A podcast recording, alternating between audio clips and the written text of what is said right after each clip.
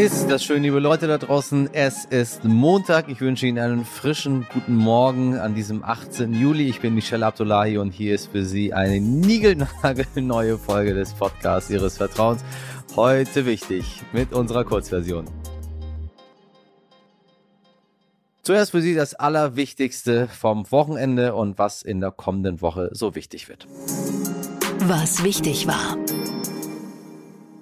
Der italienische Ministerpräsident Mario Draghi hatte seinen Rücktritt angeboten, weil er nicht mehr die Unterstützung der Fünf-Sterne-Bewegung hat. Staatspräsident Mattarella lehnte den Rücktritt ab und forderte stattdessen Draghi auf, dem Parlament in Rom Bericht zu erstatten und die aktuelle Lage zu bewerten. Dies soll am Mittwoch geschehen. Weil die 7-Tage-Inzidenz immer noch sehr hoch ist, aktuell liegt sie bei 719, rät Bundesgesundheitsminister Karl Lauterbach nun auch Menschen unter 60 Jahren zur vierten Corona-Impfung. Er sagt, wenn die junge Generation den Sommer risikofrei genießen möchte, sollten sie die zweite Auffrischungsimpfung mit ihrem Hausarzt absprechen. Mit dieser Empfehlung stellt sich Lauterbach gegen die EU, die die Empfehlung zur vierten Impfung bislang nur für Menschen ab 60 Jahren ausgesprochen hat.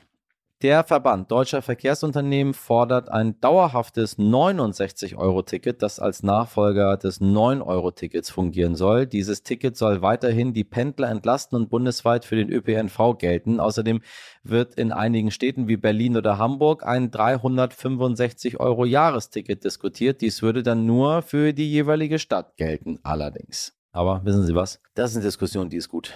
Da sollen wir viel mehr drüber diskutieren und dann noch endlich machen.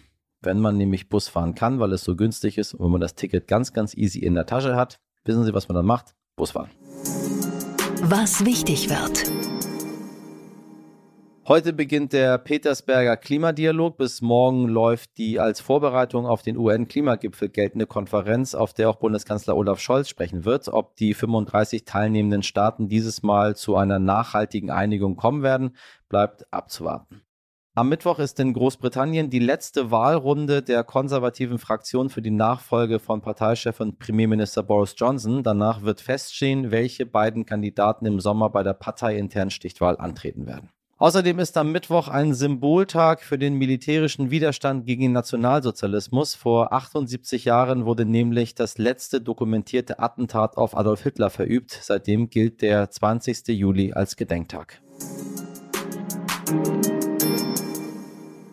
Ein Mensch wird eingefroren und nach vielen, vielen Jahren aufgetaut und wiederbelebt. Klingt wie aus einem Science-Fiction-Roman, ist aber mittlerweile gar nicht mehr so weit von der Realität entfernt. Also zumindest das Einfrieren, sagen wir mal so. Man friert die Person allerdings auch nicht ein, sondern kühlt sie nur herunter.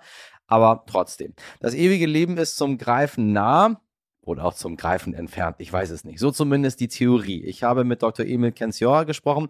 Er hat nämlich ein Startup gegründet, das bereits dabei ist, Menschen zu kryokonservieren. So nennt man das Verfahren übrigens offiziell. Wie weit die Realität von meiner Science-Fiction geprägten Vorstellung entfernt ist und wie genau dieses Verfahren funktioniert und wie viel das Ganze kostet, also Scheckheft zücken, falls Sie sich dafür interessieren. Das alles jetzt im Gespräch. Herr Dr. Kensiora, ich grüße Sie ganz herzlich.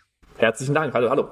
Ich dachte erst, meine Kollegen wollen mir wieder was mit Kryptos geben, aber es geht gar nicht um Kryptos, sondern es geht um Kryokonservierung. Habe ich das richtig ausgesprochen? Ja, ähnliches, ähnliches Wort, aber anderes Thema. Ähm, ist aber mein Thema. Ich würde nämlich auch gerne ewig machen. Erzählen Sie mal. Wie kriege ich das hin? Ewig ist ja immer eine lange Zeit. Das heißt, um ewig geht es erstmal nicht. Es, es geht grundsätzlich um die Idee, dass man immer drüber nachdenken muss, was wir aktuell medizinisch können wird in der Zukunft was ganz, ganz viel, viel weiter sein. Das heißt, wenn man sich mal vorstellt, in 20, 30 oder 100 Jahren werden wir Krankheiten heilen können, die heute unwiderruflich zum Tod führen. Ob das jetzt bestimmte Krebssorten ja. sind oder andere Krankheiten, das ist erstmal dahingestellt. Wenn man aber natürlich jetzt heute mit so einer Krankheit dann diagnostiziert wird, ähm, können die Ärzte, ich, ich bin selber Arzt, können die Ärzte oft leider nur sagen, wir können die Schmerzen wegnehmen, wir können das so ja, so, so schmerzlos wie möglich machen, aber sie werden leider unweigerlich versterben. Und jetzt gibt es die Möglichkeit, dass Menschen, die sich dafür, dafür wirklich mit voller Willensäußerung und nach Gesprächen und so weiter dafür, dafür entscheiden, ja, ja. nachdem sie rechtlich für tot erklärt wurden, mit so einem Spezialverfahren runtergekühlt werden. Nicht eingefroren, sondern runtergekühlt, darum das Wort Kryokonservierung, um dann im Endeffekt die Gehirnstruktur und das Nervensystem im Gehirn und die ganzen Verbindungen, also alle Teile, die mich zu mir machen und jemand anderem, anderen zu der Person mit, mit den Erinnerungen und der Persönlichkeit und so weiter machen, dass diese Information aufgehoben wird und dann potenziell in der Zukunft, wenn die Krankheit, die den Patienten aktuell das Leben kostet, diese Patienten, ja, genauso wie man heute mit Herzdruckmassage Menschen wiederbeleben kann, dann mit einer sehr zukünftigen Herzdruckmassage, was auch immer es sein mag, diese Menschen wiederbeleben kann. Also das heißt, ich äh, gebe den Löffel ab, bin tot, dann frieren sie mich ein und wir hoffen, dass ich in 100 Jahren wieder äh, zu, zum Leben erweckt werde. Mal in drei Sätzen zusammengefasst. Ja, so plakativ gesprochen. Also klar, natürlich viele Details sind anders. Also man friert nicht und so weiter, weil frieren heißt Eiskristallbildung. Das heißt, dass das Gewebe zerstört wird und so weiter. Ja. Aber so ja. umgangssprachlich ist das genau die Idee. Also in Situationen, wo die aktuelle medizinische, der aktuelle medizinische Fortschritt nichts mehr machen kann, in Ja. diesen hat man diese, diese letzte, ja, letzte Möglichkeit. Und was mir hier mal ganz wichtig zu sagen ist, aktuell kann man zwar Menschen kryokonservieren, man kann sie aber noch nicht wiederbeleben. Es kann sein, dass es nie funktioniert. Es kann sein, dass es erst in 100 Jahren funktioniert. Aber wenn die Alternative Beerdigung oder Einäscherung ist, dann ist das für manche Menschen was, wo sie sagen, dann wähle ich lieber diese Kryokonservierungsoption. Ich finde das sehr interessant. Ich bin nämlich über, gehört überhaupt nicht zu den Menschen, die dann sofort sagen, oh, das ist ja maximal albern, das wird nie funktionieren, weil äh, in den 40 Jahren, die ich jetzt schon auf diesem Planeten bin, habe ich eine ganze Menge Dinge gesehen, die ich niemals für möglich gehalten habe. Ähm, deswegen bin ich immer, bin ich immer sehr vorsichtig, sofort zu sagen, das wird niemals funktionieren, weil wir nicht so genau wissen, was alles noch kommt. Aber das sind ja nur Spekulationen und Mutmaßungen für die Zukunft. Ähm, vielleicht einmal zum Prozess. Was passiert? Muss ich gesund sein? Muss ich irgendwie äh, meine Organe noch da sein? Muss ich irgendwas? Was was was was was, was brauche ich? Nein, also es geht immer nur darum, dass die Menschen sich dafür mit, mit auf Englisch würde man sagen, informed consent, also mit der, mit, mit einer informierten Willensbildung dafür oder dagegen entscheiden. Ob man dann Ja. jetzt schon an anderen Krankheiten erkrankt ist oder schon sehr alt ist oder jung ist, das ist alles, ja, erstmal nebensächlich. Was dann, wie das dann gemacht wird, dieser Prozess, ist, nachdem man, wie gesagt, man kann das immer erst machen, nachdem der Mensch rechtlich für tot erklärt würde. Also, der Mensch Ja. wird rechtlich für tot erklärt Muss von dem sterben. behandelten Arzt. Ja. Genau. Ja. Und dann hat dieser Mensch, der sich jetzt dafür entschieden hat, eine sogenannte Körperspendevereinbarung unterschrieben, wo er einem wissenschaftlichen Institut, einer Forschungsgesellschaft seinen Körper spendet. Und was man jetzt, nachdem dann der Mensch äh, an die Gesellschaft übergeben wurde, tut, ist, man kühlt den, den Menschen so schnell wie möglich runter. Und die Logik dahinter ist, dass natürlich, wenn, wenn das Herz hört aufzuschlagen, aufgehört hat zu schlagen, die Zellen sind nicht mehr mit Sauerstoff versorgt. Das heißt, die Zellen fangen dann so eine Art Recycling-Prozess an, wo sie, wo die Zellen, also nehmen wir mal die Neuronen, also die Gehirnzellen, anfangen zu sterben. Wenn man jetzt aber runterkühlt, dann geht dieser zelluläre Sterbeprozess langsamer, weil einfach der Stoffwechsel langsamer läuft und läuft und die, die Zellen nicht so viel Energie brauchen.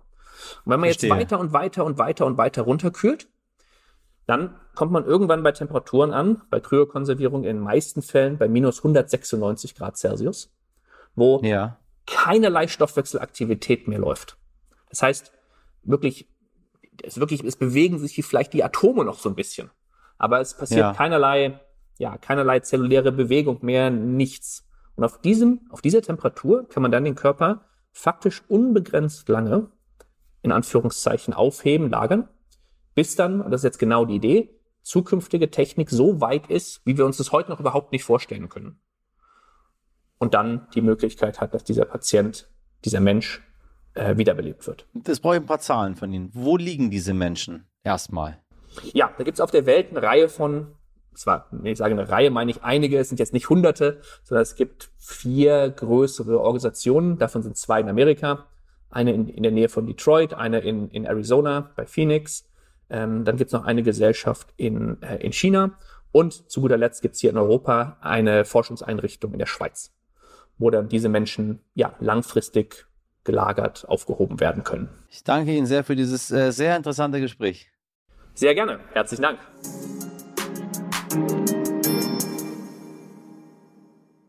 Das war es auch schon mit heute wichtig in der Kurzversion. Falls Sie noch mehr erfahren möchten zur Kryokonservierung und das ewige Leben, liebe Leute da draußen, dann empfehle ich natürlich unsere Langversion. Schreiben und kommentieren Sie gerne alles an heute wichtig jetzt Stern.de. Wir hören uns morgen wieder wie gewohnt ab 5 Uhr. Ich wünsche Ihnen einen schönen Montag. Machen Sie was draus. Ihr Michel Abdullahi.